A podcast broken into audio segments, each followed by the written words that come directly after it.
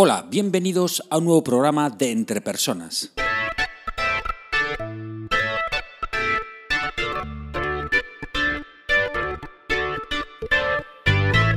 Un programa donde hablamos sobre todo lo relacionado con el desarrollo de las habilidades y competencias en las organizaciones.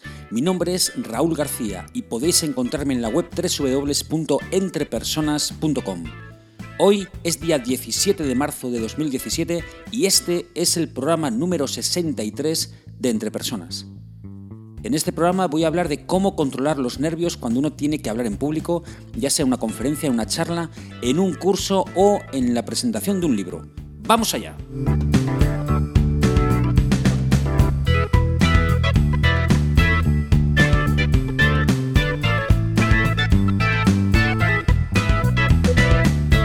La semana pasada estuve por tierras gallegas impartiendo un curso de formación de formadores.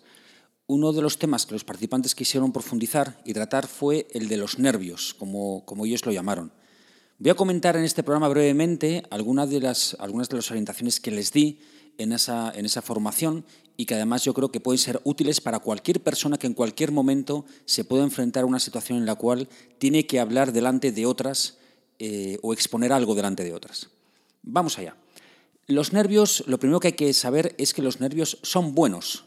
Es algo que quizá, bueno, pues tiene muy mala prensa, los nervios están muy mal vistos, pero en realidad son buenos. ¿Por qué? Pues porque te permiten estar alerta. El nerviosismo, al fin y al cabo, es un continuo desde la relajación absoluta y total, que estaría en un extremo, hasta la ansiedad eh, absoluta, que estaría en el otro extremo. Bien, pues si logras mantener tu estado de nervios en unos niveles adecuados, será cuando tú puedas dar el máximo de ti mismo, puedas desempeñarte de la mejor forma, porque estás en un estado alerta, estás preparado, estás pendiente, estás atento a lo que tienes que hacer. Si en cambio te mueves en alguno de esos dos extremos, pues tu desempeño será inferior al que, bueno, al que serías capaz de hacer, al, al que serías capaz de cumplir si estás dentro de esos márgenes apropiados, ¿no? Si estuvieras en el extremo inferior, es decir, con, demasiada relajación, pues claro, no estarías suficientemente atento o alerta para poder dar lo mejor de ti mismo. Y si estuvieras en el extremo superior, en un estado de ansiedad grave, pues claro, eso te paralizaría, ¿no? No, no tendrías la claridad suficiente como para poder hablar o expresarte como tú puedes hablar y expresarte. Así que lo primero que hay que tener en cuenta es eso, que los nervios son buenos siempre que estén dentro de un margen adecuado. Ahora, los nervios, la segunda cuestión. Los nervios tienen tres componentes, tres componentes. El primero es el fisiológico, el segundo es el cognitivo, el de los pensamientos, y el tercero es el conductual, el del comportamiento. Vamos brevemente por cada uno de estos tres con alguna orientación. Primeramente, el componente fisiológico, las reacciones físicas, ¿no? que te sudan las manos, que tienes tensión muscular, que, que la garganta la tienes seca. Bueno, aquí la, técnica fundamental es la técnica de relajación. La técnica de relajación te va a permitir el poder eh, evocar un estado de relajación o de tranquilidad cuando te enfrentes a una situación pues, que te produce nervios, ¿vale? Y, eso evidentemente te va a hacer que, estés más preparado ¿no? para poder desempeñarte de la manera adecuada. Eh, técnicas de relajación hay muchas, hay, hay un montón. ¿no? Mm, los estudios han dicho que no hay una mejor que otra, sino que depende qué persona pues le, es más útil utilizar una u otra. Pero lo que sí que los estudios han dejado patente y claro es que aquí también el entrenamiento es fundamental. Cuando uno escoge o encuentra una técnica de relajación apropiada para sí mismo y que le funciona, pues tiene que entrenar y entrenar y entrenar todos los días, todos los días un rato. Puede ser la relajación autógena, puede ser la, autógena es la que, la que pone el foco en las sensaciones de peso y calor que tienes cuando está el cuerpo relajado. ¿no? Puede ser también una técnica que se base en la tensión y distensión muscular, puede ser una técnica de respiración. Bueno, pues una vez que hayas encontrado la que mejor te, te viene, pues hay que entrenarla. ¿Vale? Porque esto no es una cosa que sucede de la noche a la mañana, que de repente tú encuentras una técnica y dices, uy, qué bien, voy a respirar así y ya me relajo. No, no, sino que lo que hay que hacer es entrenar y entrenar todos los días. Una vez que consigas ese estado de relajación, ¿qué es lo que tienes que hacer? Pues ese estado asociarlo con una palabra, con una imagen, de tal manera que por condicionamiento clásico, con el recuerdo de esa palabra o de esa imagen, ya evoques una respuesta de relajación similar a la que obtienes cuando estás en situación de técnica de relajación. ¿vale? Resumidamente es un poco así. Entonces, eh, cuando tú encuentres una situación en la cual tú tengas que hablar en público, pues recordando esa palabra o recordando esa imagen, pues te vas a, te vas a relajar más. ¿De acuerdo? Estamos aquí en unos niveles de ansiedad altos. Bueno, pues si tú empleas esta técnica, bueno, pues lo, lo rebajarás a un nivel que ya sea manejable y que, como he dicho antes, puedas desempeñarte de la mejor forma. Bien, esto es con respecto al componente fisiológico. Vamos con el componente cognitivo, el de los pensamientos. Y, es cierto que cuando nos vamos a enfrentar a una situación en la cual tenemos que hablar delante de otras personas, a menudo nos asaltan esos pensamientos catastrofistas que tenemos. ¿no? Pues eh, me puedo quedar en blanco, les puedo aburrir, eh, me voy a poner súper nervioso, etcétera, etcétera, etcétera. ¿vale? Y no solamente eso, sino que además si eso sucediera sería algo realmente terrible, horrible, insoportable, me querría morir. ¿vale? Son estos tipos de pensamientos que tenemos Siempre lo hemos tenido algo, algo, siempre. Alguno de nosotros lo hemos tenido en alguna ocasión, ¿vale? Que nos asaltan y por lo tanto esto hace que nos perjudiquen en nuestro desempeño en esa situación. Bueno, pues para esto, lo primero, hay que tener en cuenta que, mm, que tenemos que hacer todo lo posible para que no ocurra. Es decir, tenemos que preparar bien la presentación, tenemos que preparar bien la charla, tenemos que preparar bien la reunión, o sea, tenemos que prepararla muy bien y tenemos que ensayar esa reunión, esa charla, esa presentación, esa presentación del libro. Lo tenemos que ensayar una y otra vez, ¿vale? ¿Para qué? Para conseguir que nos salga realmente bien. Y por lo tanto, estos pensamientos catastrofistas no tengan probabilidad de que sean reales. Es decir, nosotros cuando preparamos bien algo, pues hay menos probabilidad de que salga mal y que ocurra pues esto de que me voy a quedar en blanco, de que les voy a aburrir o de que me voy a poner súper nervioso. Bien, bueno, pues una vez que, tenemos esto, es decir, a Dios rogando y con el mazo dando, es decir, entrenado y preparado y, y bien, bueno, pues ahora vamos a atacar estos pensamientos catastrofistas. Y la forma de atacarlo no es cambiarles a pensamientos positivos porque esto sería engañarnos a nosotros mismos. Es decir, seguro que me sale súper genial, no me voy a quedar en blanco y, no les voy a aburrir, sino que voy a hacer algo realmente impactante a la gente. Bueno, pues esto al final es una cuestión de probabilidad. Puede ser que sí o puede ser que no. Al igual que los pensamientos negativos, catastrofistas, es una cuestión de probabilidad, puede ser que sí, puede ser que no, dependiendo de lo que hayamos entrenado y preparado esa presentación, pues los positivos igual. Yo tampoco me puedo engañar pensando en positivo, de que me va a salir súper genial, cuando, cuando puede ser que no sea así. Bien, así que no pensemos en, positivo, sino que lo que tenemos que hacer es tratar de debatir esos pensamientos catastrofistas que tenemos. Y, y, los debates que podemos hacer son de dos tipos. Uno, el debate empírico. El debate empírico sirve para realmente ser conscientes de la realidad de esos pensamientos catastrofistas. Si yo pienso, me voy a quedar en blanco, bueno, pues el debate empírico sería, a ver, ¿qué pruebas objetivas tengo de que yo cuando salga ahí a la palestra me vaya a quedar en blanco? ¿Esto realmente tengo pruebas objetivas de que esto va a suceder? Pues probablemente no. Tengo tantas pruebas como que mm, va a salir superfluido. Por lo tanto, ¿cómo puedo yo mantener este pensamiento si realmente no tengo pruebas objetivas, empíricas, que lo mantengan? No tengo ninguna prueba, por lo tanto, no tiene por qué suceder. Habrá una probabilidad, pero será mínima porque lo he preparado muy bien. Pero no tengo por qué estar pensando esto porque esto es bastante improbable de que suceda. Bien, este sería el debate empírico. El segundo tipo de debate es el debate filosófico. Y este va dirigido a si sucediera eso que yo temo, ¿realmente sería tan insoportable, tan horrible, tan terrible que sucediera esto?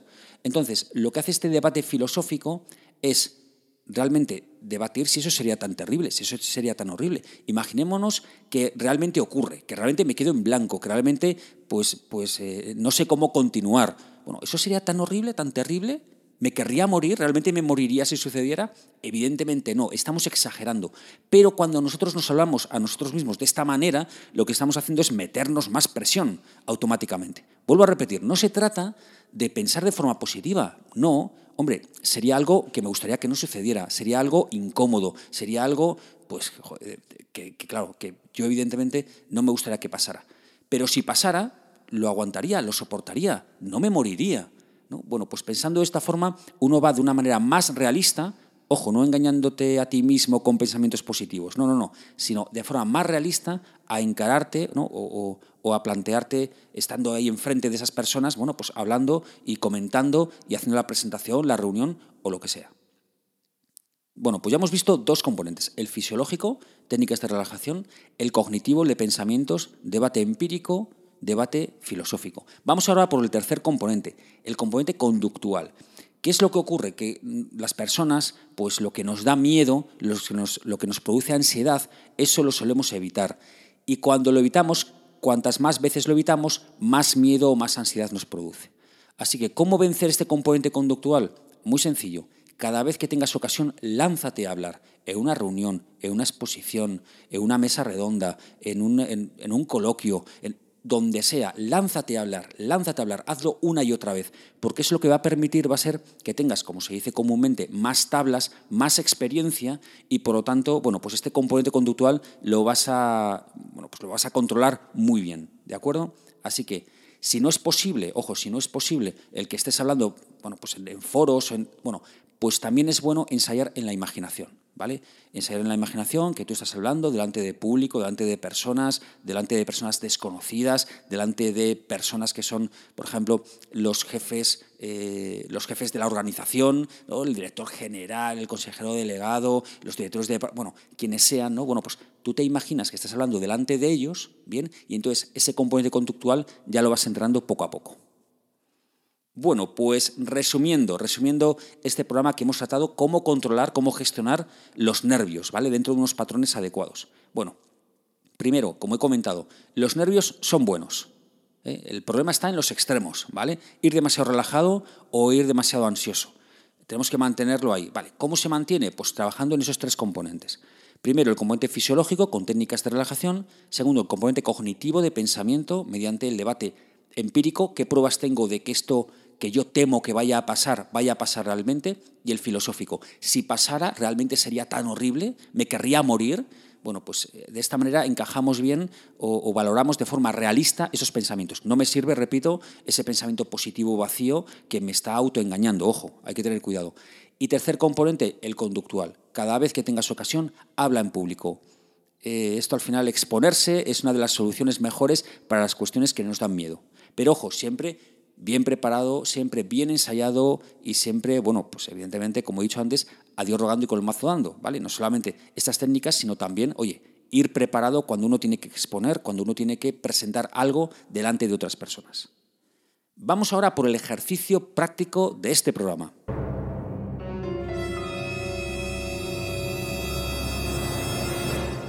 Pues para el ejercicio práctico de esta semana te animo a que seas consciente de los pensamientos catastrofistas negativos que tienes cuando vas a hacer algo. ¿Vale? Y que además, evidentemente, realices el debate empírico, qué pruebas tengo de, esto, de que esto vaya a suceder, y el debate filosófico. ¿Realmente esto sería tan catastrófico? ¿Realmente sería tan horrible, tan terrible, tan insoportable? Bueno, y esto lo puedes utilizar pues, en diferentes situaciones, ¿no? Hacer este análisis previo. Puede ser en entrevistas de trabajo, por ejemplo, puede ser cualquier situación de hablar en público, puede ser un examen, una reunión con un cliente que te va a tirar de las orejas, eh, o, una reunión en el departamento con tu jefe. Bueno, pues todas estas situaciones ¿vale? te invitan previamente a hacer un análisis, a ver qué pensamientos catastrofistas tengo, realmente objetivamente yo puedo mantener que esto vaya a suceder el 100% o, no, o a lo mejor no tengo pruebas eh, objetivas y empíricas de que esto eh, pueda suceder, ¿no? con este debate empírico que he comentado. O Segunda opción, debate filosófico. Mm, bueno, esto aunque sucediera sería tan terrible, sería tan catastrófico. Bueno, pues probablemente no, ¿vale? Hay que medir las cosas en su justa medida.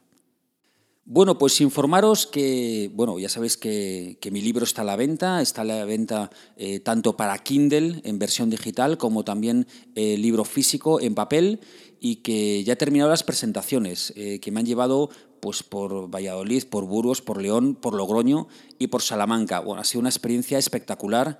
He conocido a un montón de personas, me ha dado la posibilidad de hablar con personas desconocidas, pero que curiosamente mm, me siguen, me siguen en el podcast, lo cual bueno, ha agradecido muchísimo, muchísimo. Saludos de aquí a, Ana, que me fue a ver a, a Logroño, ¿vale? Un placer conocerle y a su marido también. Y, bueno, pues que sepáis que, el libro en papel está a la venta en la web en www.entrepersonas.com barra compra. El envío a casa es gratuito y también lo podéis comprar en León, en Logroño, en Salamanca o en Valladolid. ¿vale? Comento brevemente cada uno de estos sitios donde lo podéis encontrar. En León, en la librería Pastor, en la plaza de Santo Domingo 4. En Logroño están las librerías Santos Ochoa, en concreto en la calle Doctores Castroviejo 19, allí donde fue la presentación del libro. En Salamanca, eh, también en la librería Santos Ochoa de la calle Gran Vía 12. Y en Valladolid, en la librería Papel o Tijera, que está en la calle Monasterio de Santa María de Montserrat, número 7. La versión digital, pues eh, en Amazon directamente. De todas formas, eh, os dejaré el enlace en las notas del programa. Mm, en la versión en papel cuesta, tiene un coste de 12 euros y la versión digital para Kindle tiene un coste de 2,99 euros. Os dejaré, ya os digo, los enlaces en las notas del programa. Y vamos ahora ya para terminar a la pregunta del mes de marzo, que es la siguiente. A ver, esta pregunta viene derivada del programa 57 que titulaba La realidad del mercado laboral para los de más de 40 años. Este programa lo grabé el 27 de enero de este año. Y, bueno, pues trataba un poco de cuál era la situación, en mi opinión, con la conversación, conversaciones que había tenido con personas, bueno, pues con conocidos y demás, bueno, de, qué era la cómo era la situación para estas personas mayores de 40 años, ¿no? En el tema de, lograr un trabajo, ¿no? De, de lograr, bueno, pues que fueran seleccionados eh, para alguna empresa. Y la pregunta de este mes pues va en esa dirección. Es decir, la pregunta que os planteo es, ¿qué es lo que prima en la selección de personal actualmente? ¿Vale? ¿Prima un tema de edad? ¿Creéis que lo que está más, el criterio más utilizado, el más valorado es el de la edad, ¿vale? contratar a personas jóvenes. Em, pueden ser las competencias, la demostración pues, de capacidades, de habilidades, eh, de comportamientos en ciertas situaciones que llevan al éxito, puede ser eso, lo que tratamos en esos programas, o pueden ser los títulos, ¿vale? lo que se ha denominado comúnmente la titulitis, que muchas veces se tiene en España pues el haber hecho másteres, cursos, eh, posgrados, etcétera, etcétera. Bueno, ¿cuál de estos tres aspectos pensáis que son aquellos que, aquel que prima más eh, como criterio para seleccionar a las personas que entran a formar parte, bueno, pues, de una empresa, ¿no? que son contratadas? La edad, las competencias o los títulos. Envíame tu respuesta a esta pregunta del mes, ya sabes, a raúl.garcía.entrepersonas.com o también la puedes dejar en la web www.entrepersonas.com barra blog, donde además puedes encontrar ahí todos los programas de este podcast. Espero sinceramente que este programa te haya sido de ayuda y no olvides que las empresas son las personas que trabajan en ellas y que tú eres el máximo responsable de tu desarrollo personal y profesional. Saludos.